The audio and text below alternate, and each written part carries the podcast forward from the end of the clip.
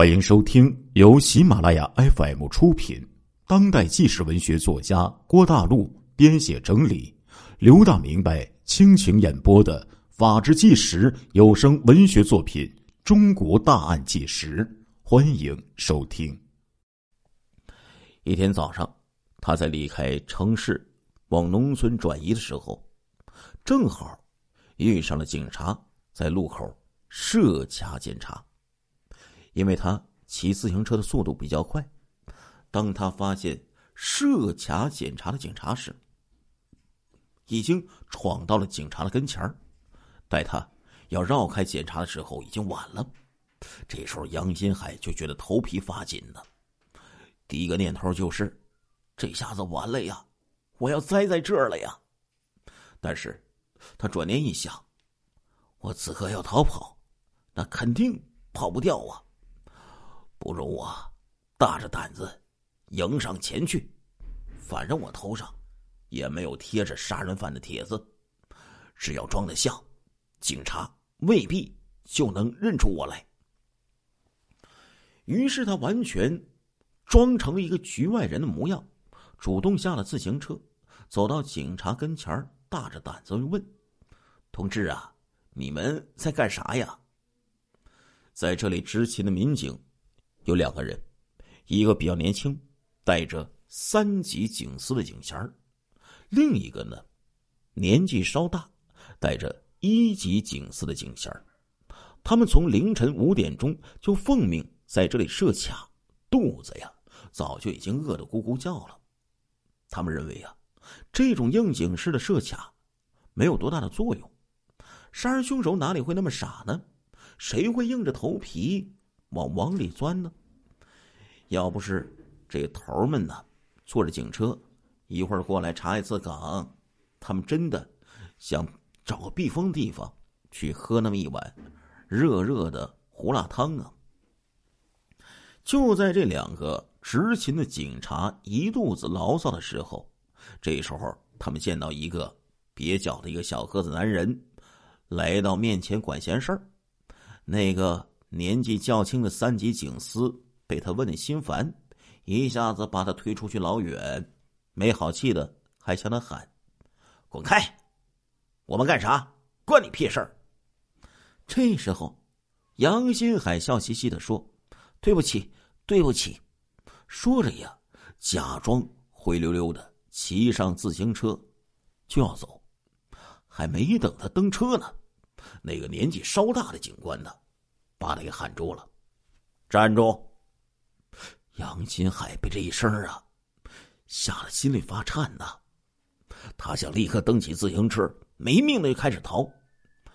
但是转念一想，自行车的速度，那肯定比不过警车的速度啊。要是硬逃，那肯定逃不掉啊。如果逃不掉，被警察抓了回来，那就等于自己向警察承认自己是杀人犯了呀。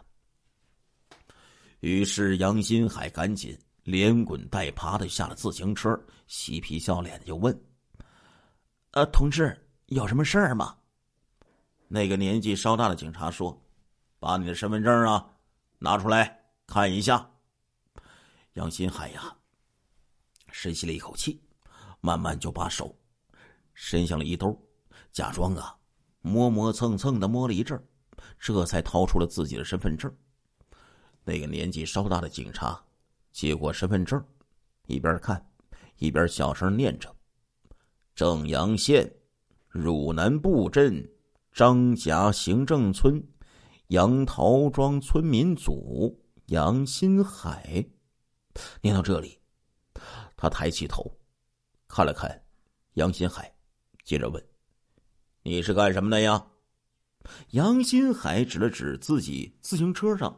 飘着的那个气球啊，就说：“我家里穷，我是出来做小生意的。”那个年纪较轻的三级警司这时候也走过来，动手翻了翻杨新海自行车兜子里装着气球，还有一些指甲剪、小之类的小商品，不耐烦的就向杨新海摆了摆手，说：“滚吧，滚吧！”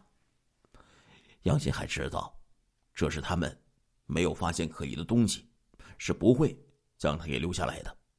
于是呢，他也不急于离开，故意呀望了望那个年纪稍大的警察，说：“那意思就是说，哎，还有你呢，你让我走吗？”这位一级警司此刻也认为没什么理由扣留他，也向他摆了摆手，说：“滚吧，滚吧。”杨新海推起自行车，身子一歪一斜的走出了十几步远，然后慢慢的骑上自行车，慢悠悠的就向城外骑了过去。那一刻呀，表面上看，这杨新海很平静，其实啊，早就他妈吓屁了，心里呀翻江倒海。他知道自己已经欠下了。那么多条人命，这一下子要真的被抓住，那命可就没了呀。所以啊，那一段路啊，每走出去一步啊，他都好像是在万丈悬崖上面走钢丝，稍一不留神，就有可能跌入深渊，万劫不复啊。他觉得十几步远的路，每一步呢，都是在表演自己的生命。但是，他还得耐着性子的表演，而且必须得把自己表演的像一个没事人一样，才能逃脱天罗地网啊！任何一步的慌张，如果让警察看出破绽，他都有可能立即被抓回来，而一旦被抓住，他就会被送入地狱之门呢。当杨新海骑上自行车的时候，他这才悄悄的舒了一口气。哎呀，他想啊，这一下子又逃过了一个鬼门关呢。在远离警察视线之后，杨新海急急如漏网之鱼，惶惶如丧家之犬，飞快的蹬起自行车，撒丫子就跑了。确认脱离危险之后，他既有一点害怕，心中又充满庆幸。他奇怪自己怎么有这样的胆量，还有勇气呢？面对警察的盘查，竟然能够那样镇定自若、从容不迫。但是啊，在以后相当长的日子当中，他只要一想起那被盘查的一幕，就会胆战心惊。从此以后，杨新海有好长一段时间蛰伏在农村。他认为啊，农村人多且杂，人们的警惕性也不高，躲在这里要安全的多。他再也不敢轻易的进城了。杨新海自从躲过警察的盘查之后，那段时间呢，他的胆量似乎变得特别小了，即使。在农村，他也装的像一个缩头乌龟一样。白天呢，他流窜在各个村庄之间，偶尔干一些小偷小摸的勾当，用偷的这个钱呢来维持生活。夜晚呢，他有时候睡在野外废弃的机井房里，有时候栖身在田间地头农民们临时搭建的看庄稼的烟棚里。有时候蜷缩在村头高粱杆搭的那种屋子里，需要洗衣服的时候呢，他才到镇上的小旅馆住上那么一两个晚上，等衣服干了之后就赶紧离开。杨新海吃饭呢，更是简单潦草，手里有钱的时候，他就到乡村集镇上买一些咸鸭蛋、羊肉串、黄瓜等。他认为具有高营养的东西吃，有的时候啊，也到这个小饭馆里或者街头这个小吃摊上去买一些饭吃。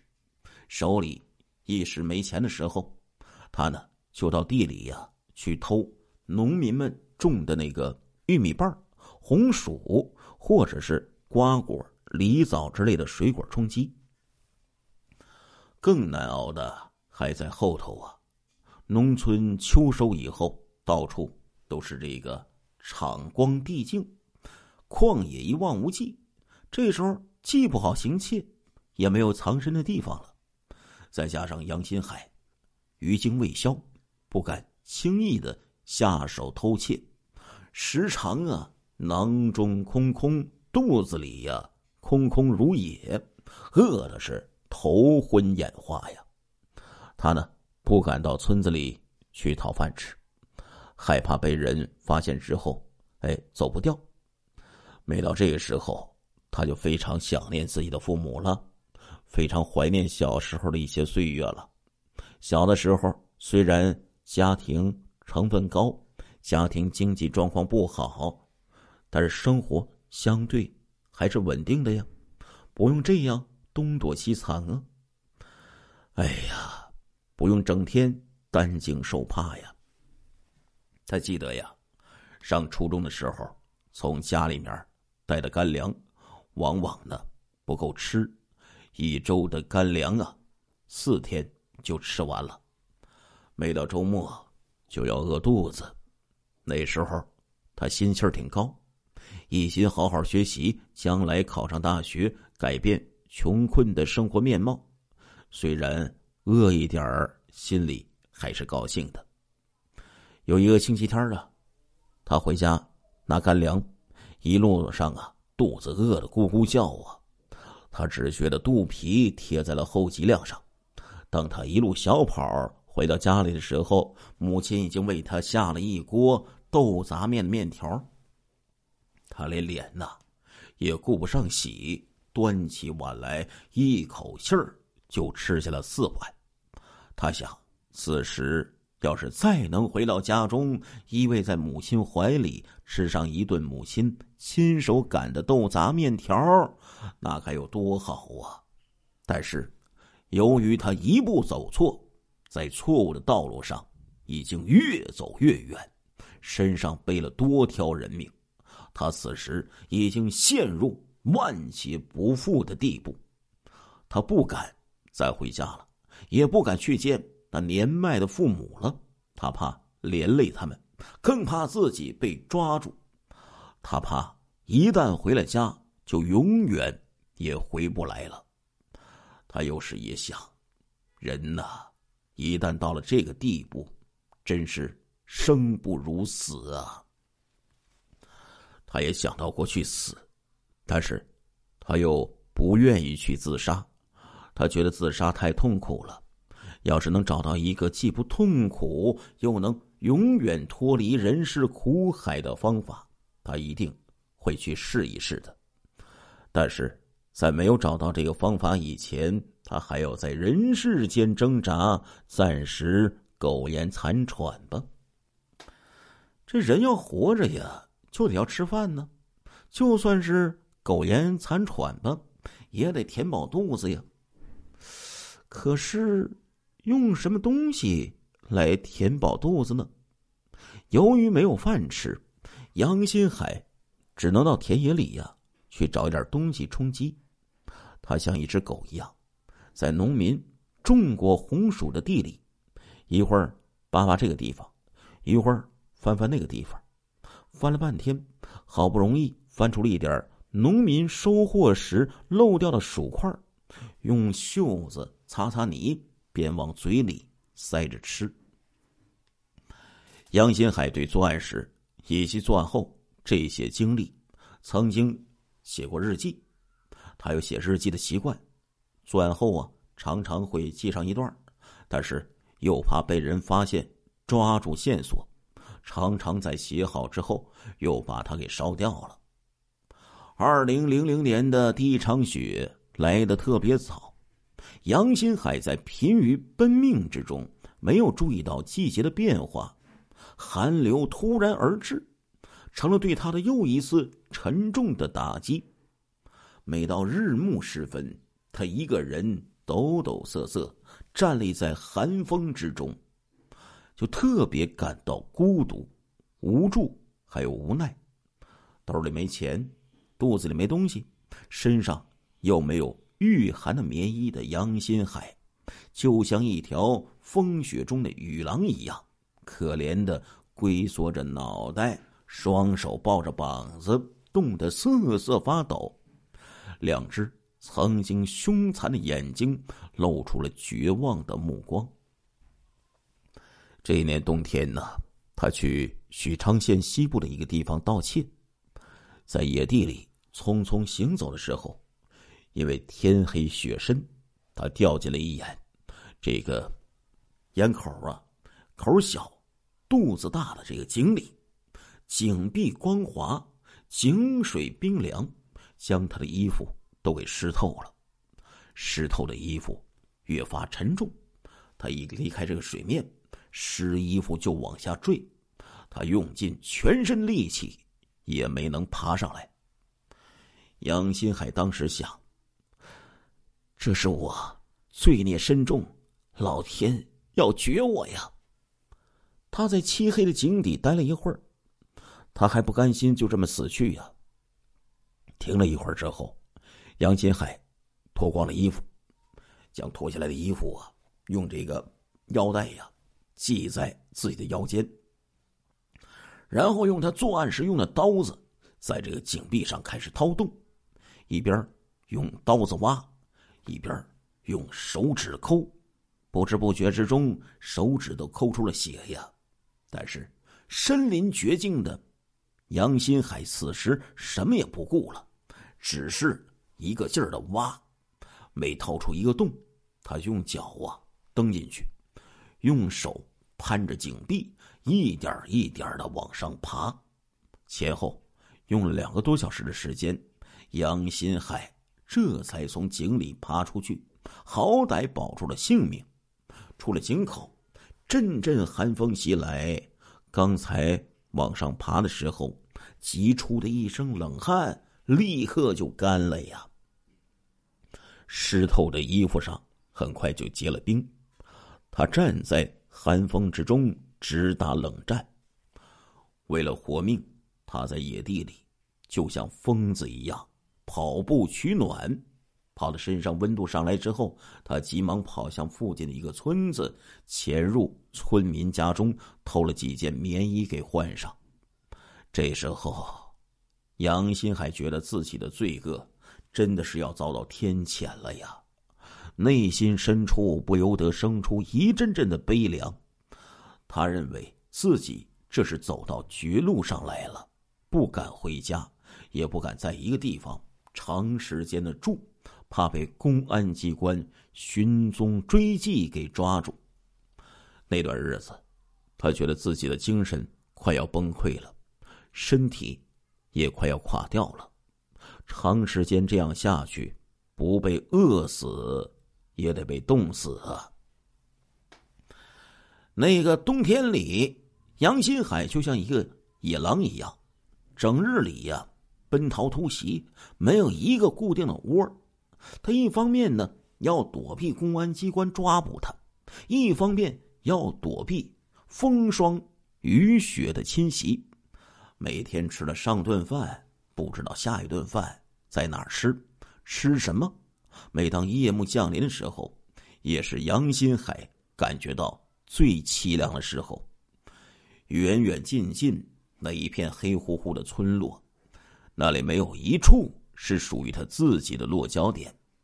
看着那一望无际的原野，更加不知道何处是他的归宿啊！时时刻刻。他有了一种走到人生尽头的感觉。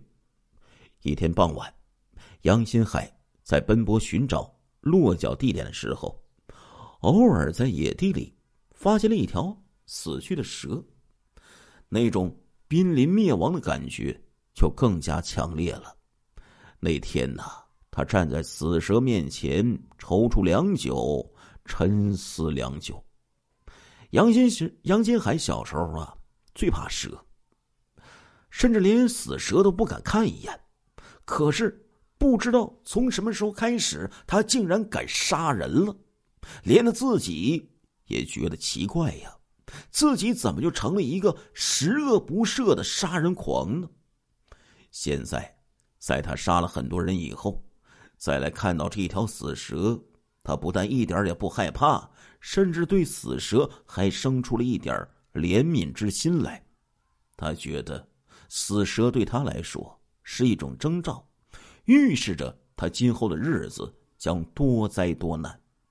因此，从不发善心的杨新海特意挖了一个小坑，将这个死蛇呀埋葬到了里面，像是在埋葬自己的罪恶一样。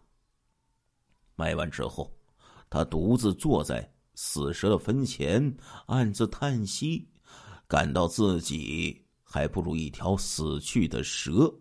死去的蛇尚且有个安身之地，可是何处才是他的存身之所呀？那一夜呀，杨新海没有去偷盗，也没有再去寻找住宿的地方。凛冽的寒风。把他的性冲动啊，都给冻僵住了。他像一个乞丐那样，在野外胡乱的找了几块干瘪的薯片，塞进嘴里，便就近在野外的一个坟场里睡下。临睡前，他想：今夜算是对我命运的一个测试吧。要是在今夜被冻死，哎呀，那就是他。命该如此，这个坟场就是他的安身之地了。要是冻不死，那就明天再说吧。总之，他要在奔波之中寻找新的犯罪目标。第二天，太阳出来了，几乎都被冻僵了。这个杨新海要重新在阳光的温暖下苏醒过来了，就像寓言里呀，被农夫。用胸怀暖这个救醒的那条毒蛇一样，杨新海在大自然的胸怀里又复苏了。天气越来越冷，杨新海决定逃离北方，到南方去过冬。他扒火车经湖北省的襄樊市，就到了武汉，辗转就来到了江西省南昌市附近的一个小镇子——向塘镇。他发现，这里的气候很温暖，很适宜流浪汉过冬。向塘镇呢有一个火车中转站，正好在中转站的旁边有一所废弃的小房子，他就在车站这边的这所小房子里住了下来。此后的四年的时间里，除了二零零三年春节是在河南襄城这个野外雪地里度过的。他就像一只候鸟一样，每一年呢，一到这时候就来这里过冬。有人说，苦难是一个催化剂，它可以让一个坚强的人更坚强，也可以让一个冷漠的人更加冷漠。杨新海就像是一头放归旷野的狼，经过一个冬天的痛苦的磨练，他的野性啊。一下子被激发出来了，他要生活就得去偷去抢。他曾经在黑市上啊买了一支土枪，但是只用过一次，就觉得枪这个目标太大了，太容易被人发现了，不如随时更换武器。偷着什么铁棍儿用铁棍儿，偷着这个铁锤用铁锤，用完一次就扔掉。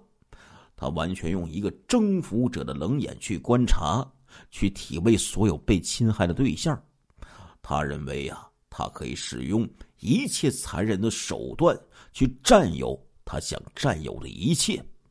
杀人、强奸、抢劫，已经很自然的成为了他实现某种犯罪目的的一种手段。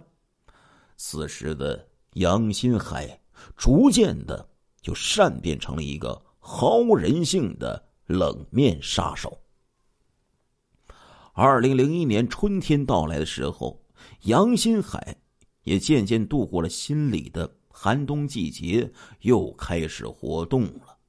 他先是在临颍县一家农户里偷了一辆破旧的自行车，又利用夜色掩护，多次入户盗窃了一些钱财，然后继续。走村串巷，卖自己的那些小百货，以此作为掩护，寻找新的犯罪目标。亲爱的听众朋友们，这一集的《中国大案纪实》播送完了，感谢您的收听，我们下一集再见。